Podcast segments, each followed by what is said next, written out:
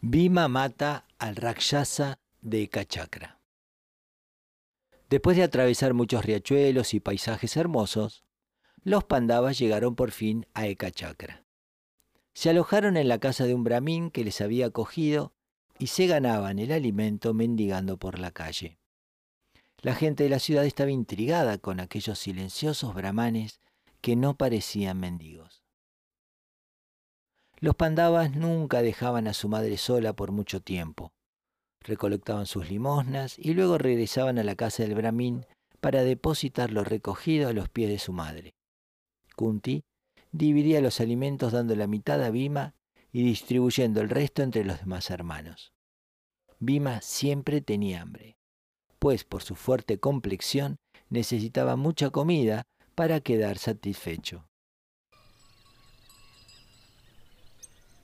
Había un alfarero en las cercanías, al que Bima comenzó a ayudar trayendo a sus espaldas enormes cantidades de arcilla. El alfarero estaba muy satisfecho y sorprendido con la fortaleza de aquel joven, le hizo un enorme cuenco para él. A Bima le gustó mucho, y al próximo día se lo llevó con él a la ciudad para mendigar por las calles. La gente le sonreía indulgentemente al ver el enorme cuenco y se lo llenaban con sabrosos alimentos que habían preparado en sus casas. Un día, Bima estaba en la casa del Brahmin a solas con su madre. Sus hermanos se habían ido a mendigar. Ambos estaban hablando, cuando de repente oyeron como alguien lloraba dentro de la casa. Agudizaron el oído para escuchar qué pasaba y se dieron cuenta de que el Brahmin, que les había acogido en su casa, estaba hablando con su esposa y ambos lloraban apenados. Kunti dijo, Han sido muy buenos con nosotros. Nos ayudaron cuando no teníamos hogar, ofreciéndonos su casa. Si fuera posible, deberíamos ayudarlos en la forma que podamos. Bima, quédate aquí. Yo iré a averiguar cuál es la causa de su tristeza. El Brahmin tenía un hijo y una hija. El hijo apenas era un niño. Hablaban entre ellos y decían, yo iré. Y el otro insistía, no, no, iré yo. Kunti no pudo entender de qué hablaban, así que se acercó a la esposa del Brahmin y le dijo, no he podido evitar vuestros lamentos y me he acercado para saber cuál es la causa de vuestra tristeza, porque si los pudiéramos ayudar, nos gustaría mucho hacerlo. El Brahmin la miró y le dijo, en verdad eres muy amable tu corazón está lleno de compasión por aquellos que sufren, pero me temo que no hay ningún ser humano que pueda ayudarnos. No obstante, te contaré la razón de nuestra tristeza.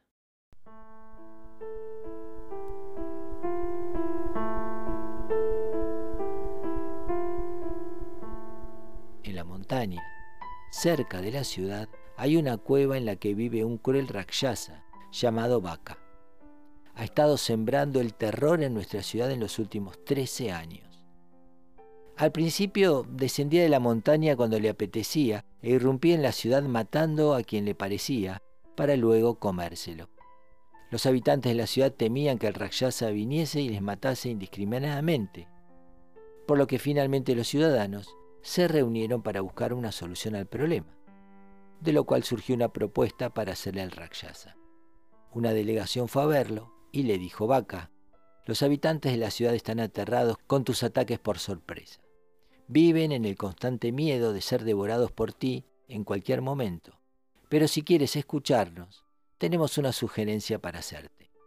Cada semana se te proporcionará una carreta llena de excelentes alimentos y junto con ella se te ofrecerá también un ser humano. Entre nosotros organizaremos turnos para poder alimentarte como tú deseas pero por favor, ya no irrumpas más en nuestra ciudad matándonos por sorpresa. De esta forma, viviremos con más tranquilidad y tú podrás recibir tu alimento con regularidad. Al Rayasa le pareció bien y consolidó el pacto. Y cumpliendo con lo pactado, se ha estado siguiendo esa norma durante los últimos años, de modo que en turno rotatorio, de cada casa se escoge a una persona para ofrecerla como víctima al Rakshasa, junto con una carreta llena de alimentos y mañana me tocará ir a mí. Es por eso que estamos llorando, porque si yo muero no habrá nadie que pueda cuidar de mi esposa y mis hijos. Y si es mi esposa la que muere, mis hijos quedarán huérfanos, porque yo ya no podré vivir sin ella. Así que hemos decidido que mañana iremos todos para ofrecernos como víctimas al Rakshasa. Kunti estaba muy apenada por la desdicha del Brahmin. Les dijo, no te preocupes, nadie tendrá que morir. Tú tan solo prepara la comida y yo me ocuparé del resto. Tengo cinco hijos y enviaré a uno de ellos con la comida. Quiero agradecerte tu amabilidad al ofrecernos tu casa durante estos días. El Brahmin, indignado, le dijo, De ninguna manera. Vosotros sois mis invitados. ¿Acaso crees que soy tan egoísta que voy a permitir que sacrifiques a uno de tus hijos por salvar mi vida? Vosotros sois tan buenos que antes prefería morir que cometer el pecado de dejar morir a otro Brahmin. Por favor, ni siquiera que vuelvas a mencionarlo. Kunti le sonrió y le dijo, Te aseguro que mis hijos no son ordinarios mortales. Son los favoritos de los dioses. Tengo un hijo muy fuerte, que será capaz de matar al malvado vaca. Por favor, ten fe en mí. Permíteme enviar a uno de mis hijos con la carreta llena de comida. Tan solo te pido una cosa. No quiero que le digas a nadie lo que te he dicho. El Brahmin y su esposa no sabían qué añadir después de aquello. Kunti les había hablado con tal seguridad que no pudieron más que aceptar su oferta. Kunti se reunió de nuevo con Bima y después de contarle todo, le hizo la proposición. Bima se puso contentísimo, gritaba, Madre, imagínate, una carreta llena de comida. Mataré al Rakshasa, pero asegúrate de que haya suficiente comida y de que sea sabrosa. Kunti se rió y le dijo, La esposa del Brahmin es una buena cocinera y además es muy generosa. Vamos a consolarla.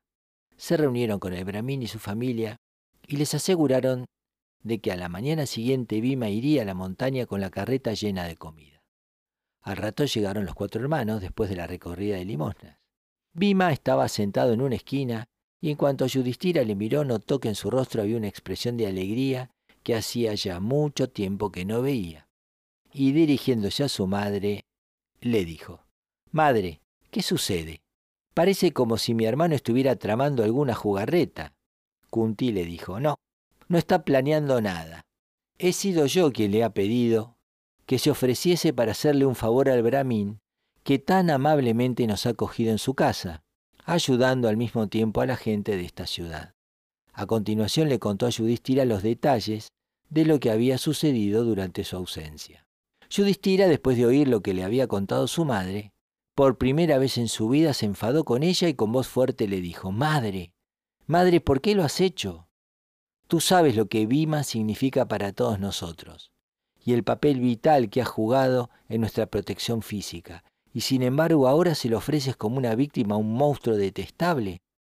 ¿Crees que Bima ha nacido para morir como una ofrenda a ese Rakshasa llamado vaca? Creo que en tu gratitud a este Brahmin has perdido el sentido de la proporción, pues de otra forma no hubieras actuado de un modo tan impulsivo. Kunti no se inmutó por las palabras de su hijo, y en un tono calmo le dijo, No creo que soy tan tonta como para actuar de un modo tan inconsciente. Es solo debido a que conozco la fuerza que tiene Bima que me he atrevido a sugerirle semejante plan. Ya viste con qué energía anduvo cargando con nosotros durante horas y recuerda también cómo mató al Rakshasa Hidimba.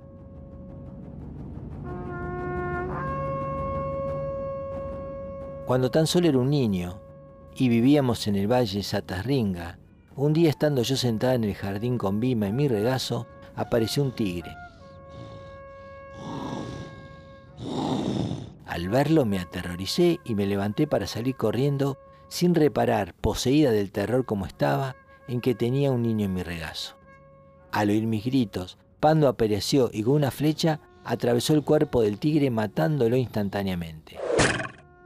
En ese momento me di cuenta de que el niño se había caído, rodando por la colina hacia abajo. Tu padre y yo corrimos hacia el pie de la colina asustados, pues nos imaginamos que algo terrible había sucedido. Pero para nuestro asombro, nos encontramos a Bima durmiendo apaciblemente, y la roca que le había detenido en su descenso estaba hecha añicos. Así es la fuerza de Bima. Estoy segura de que mataré ese malvado vaca, para Bhima será una tarea fácil. ¿Acaso no sabes que cuando un yatria ayuda a un brahmin, su vida en esta tierra es bendecida por los moradores de los altos cielos? De esta forma, agradecemos la amabilidad que nos han mostrado el brahmin y su familia, al tiempo que beneficiaremos a la gente de esta ciudad, que nos han estado proveyendo de alimentos durante todos estos días. Así que no te preocupes más por ello. Yudhishthira se sintió avergonzado por las duras palabras que le había dirigido a su madre. Le pidió perdón y se dirigió al Baramín para decirle, Mi madre me ha contado de la difícil situación en la que te encuentras. Estoy feliz de saber que podemos ayudarte. No te preocupes por mi hermano, es muy fuerte y con toda seguridad aniquilará a ese vil Rakshasa. Al día siguiente, por la mañana temprano, la esposa del Brahmin ya había acabado de cocinar todos los alimentos para la ofrenda y llamó a Bima. La carreta estaba repleta de comida. Bima se despidió de todos y se fue hacia la cueva de la montaña, tirando él mismo de la carreta. Muy pronto llegó a la cima de la montaña y ya se disponía a llamar al Rakshasa cuando se detuvo y recapacitó así. Un momento. Esta comida se supone que es para el Rakshasa, pero si lo voy a matar, ¿de qué le va a servir? Mejor me la como antes de matarle, porque luego, con las manos sucias, no podré comérmela, lo cual sería trágico. Así pues detuvo la carreta debajo de la sombra de un árbol y se dispuso a comer.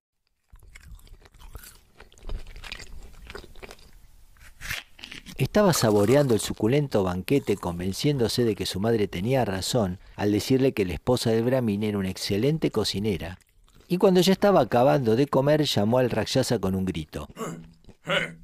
Baka lo llamó, acudió rápidamente al lugar donde provenía el rito, y para su asombro vio que el joven Brahmin se había comido toda la comida que le pertenecía a él. Entonces, acercándose, le dijo, ¿Quién eres tú? ¿Cómo te atreves a comerte la comida que me pertenece? Bima le sonreía, como si no lo hubiera oído, y seguía comiendo lo poco que quedaba. Para Vaca esto ya fue demasiado. De un tirón arrancó el tronco de un árbol y se lo arrojó a Bima. Este ni se inmutó. Con su mano izquierda desvió la trayectoria del tronco, mientras que con la derecha seguía comiendo y limpiándose la boca con el antebrazo. Luego miró a Vaca y le dijo, Has estado viviendo en esta ciudad durante demasiado tiempo. Tu cuerpo ha engordado mucho y creo que ya es tiempo de que abandones este mundo. Te ayudaré a alcanzar la morada de llama.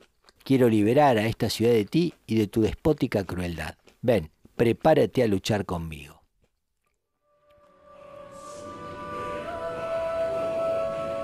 Y ambos se enzarzaron y se trenzaron en una lucha que duró mucho tiempo. Vaca era muy fuerte, pero no lo suficiente como para derrotar a Bima. Finalmente Bima cogió a Vaca entre sus brazos y apoyándolo en sus rodillas, lo quebró en dos, como un elefante rompe o una caña de azúcar. Con un terrible grito de dolor, el Rakshasa cayó al suelo muerto.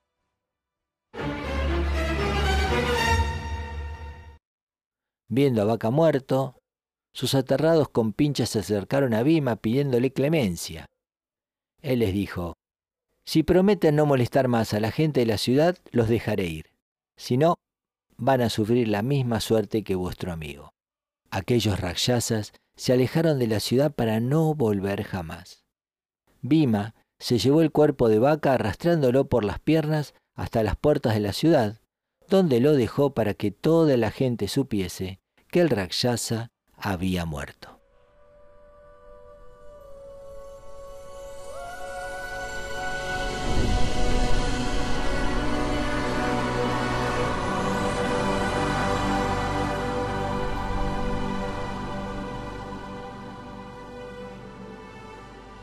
Después se dirigió a la casa del Brahmin para devolverle la carreta vacía y le pidió que no le contase a nadie quién había sido el que le había liberado de vaca. Luego se dio un baño y se echó a dormir. Había comido demasiado. Al día siguiente, por la mañana, los habitantes de la ciudad se quedaron sorprendidos al ver el cadáver de vaca. No se explicaban cómo había sucedido. Y como sabían que aquel día le tocaba el turno al Brahmin, se acercaron a su casa y le preguntaron qué había sucedido. El Brahmin, respetando lo que Bima le había pedido, respondió. Un ser celestial, viéndome llorar, se compadeció de mí y me dijo que él llevaría la comida al monstruo y le mataría. Hice lo que me pidió y él se fue. Desde entonces no lo he vuelto a ver.